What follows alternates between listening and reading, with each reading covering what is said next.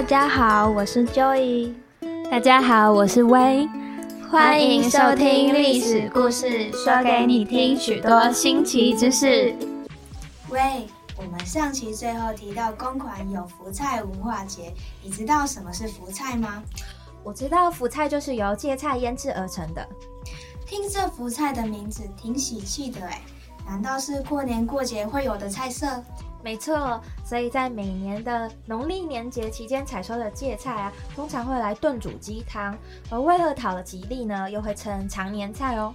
芥菜是在冬季采收的啊？准确来说，应该是秋季含冬季的时候。那六月就不可能采收啊？难怪有一句俗语说“老为挂彩给五行”。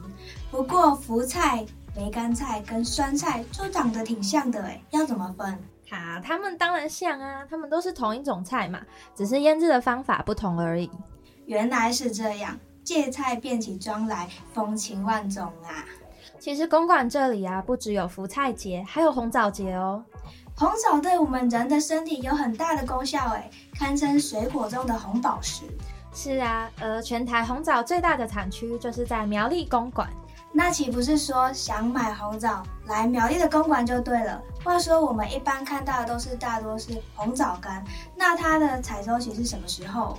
在七八月，红枣节也就在这一个时期。但要怎么挑选又是另外一个学问了。喂，你知道吗？色香味俱全就可以啦。怎么个色香味俱全？你倒是说清楚。哎呀，你别急，你就让我卖个关子，之后到我们历史故事社群看就知道啦。好吧，红枣节有什么活动呢？公馆啊，会借由红枣节带来游客认识公馆，有几张活动会分布在乡镇的各个角落，像是在地枣园或子母祠等。石母祠是拜石头的，没错，这里自古以来呢，流传了一种风俗，等孩子出生之后啊，经常遭逢疾病或不易安抚，有钱的人家就会拜外人为义父义母。而贫户的人家没有多余的钱财来认拜，只好拜有灵气的大石头为义父母，期盼孩子能好好成长。哦，就像是认观音妈祖为义母是一样的道理。嗯，那你知道伏波将军也有收义子吗？伏波将军我连听都没有听过，我怎么可能知道他有收义子？他是哪一号人物？福波将军是东汉的名将马援。你讲马援我就知道啦，他就是东汉光武帝打天下的名将之一。对，就是这个马援。他有许多名句流传于世哦，像是“老当益壮”“画虎不成反类犬”，都是至理名言，也是为人处事的宝典。这两句我都有听过，哎，可不知道是他说的，真是长知识了。这东汉光武帝刘秀，据说是一个好皇帝，我们历史课本都将他带过，还真是可惜。好皇帝，嗯，怎么说啊？他啊，什么都好，一生没有任何的污点，被称为位面之子。好皇帝跟好将士一起打天下，真替他们感到幸运哎。万物皆有灵性，刚刚说到的石头也有灵性，而大树也是有灵性的哦。公馆有怎么样的神木吗？这神木啊，就是茄樟共生树，两棵庞然大树像夫妻一般，两树不但根部密合，枝干也都交错在一起，也就特意命名为间谍老树。可光是它的外观还不足以说明它有灵性啊？有没有发生什么惊魂记？据当地的长者说，村民的童年几乎都在共生树和庙城度过，经常有人从树上摔下来。却很少听说有人跌伤，所以他们也就越发的相信树大必有神。这么一说，让我感觉不管是什么信仰，都是挺神圣的。话说神木在公馆的哪里呀？在鹤冈村，是被称为鹤冈之宝的哦。哦，这样啊，听众朋友若路过鹤冈，可以去瞧瞧看哦。就我们先前提到陶望之乡就在苗栗，可你知道是在苗栗的哪里吗？不知道，难不成是在公馆？嘿嘿，你答对了，就在公馆，而且亚洲的第一口油井也在这里哦。真假？讲到石油，我就想到阿拉伯，都不知道原来我们台湾也有石油。是啊，我本来也不知道哎，听说还搞了一场乌龙。什么乌龙？在公馆出黄坑的这个地方啊，当地人发现了会冒出硫磺颜色的液体。却不晓得那个是石油，还以为那是硫磺呢。哦，所以才取为出黄坑。没错，呃，苗栗有三大著名的油哦。是哪三油？樟脑油、毛香油跟苦茶油。山叶有种植许多樟脑嘛，而樟脑在日治时期的出口量也挺大的。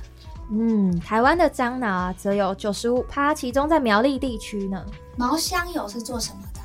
毛香油有驱虫的功效啊，所以是天然的杀虫剂。它的产值会高吗？你可别小看它啊！日治时期，日本人引进它之后，就开启了种植产业。当时苗栗的产量就占了全台的八十趴，民间还流传着一桶香茅油换一桶华仔的比喻。失敬失敬，没想到当年的商机如此惊人啊！苦茶油我有听过，但我也不知道它是做什么的。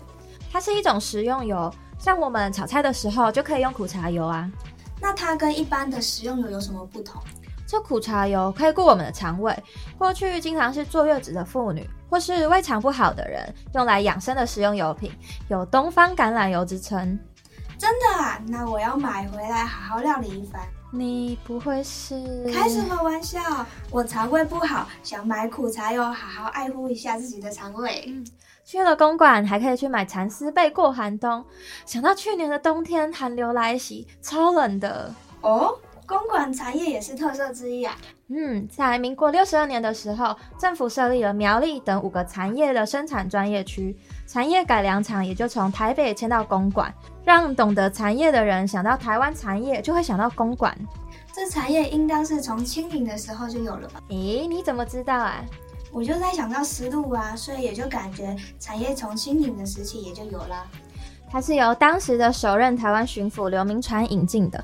民国六十年代达到了巅峰时期。民国八十年后呢，因为生产的成本提高，再加上外销受限，整个产业就变没落了下来。好可惜哦。那我们现在还买得到蚕丝被吗？当然可以啊。多年累积的加工技术仍被传承了下来。公馆地区对生产的精致蚕丝制品，持续受到了大众的喜爱。不仅如此啊，早先为了养蚕而种植的桑树，也改良成可以结出高甜度的桑葚，发展出了全新形态的蚕桑产业。桑葚有大量的维生素，可维持良好的免疫机能，食用后还可以促进人的肠胃蠕动，哎，达到排便的效果，也是养生的圣品。我去到公馆要多买一些。等等，桑葚好虽好，但不能多吃呢，不然会造成反效果。这样啊。那哪时候的桑葚最新鲜？在春天啊，吃着紫黑色的桑葚，风味最佳啦！哇，这一路讲下来，公馆的自然资源超丰富的。听众朋友，有加深公馆在你心中的印象了吧？有的话，就分享给你们的亲朋好友，让你们的亲朋好友跟随你们一起认识公馆吧。本期公馆的主题就到这边啦。听众朋友们，若有去公馆，可以到我们社群留言，跟我们做一个分享哦。历史故事，感谢听众朋友本期的收听，我们下期再见，拜拜。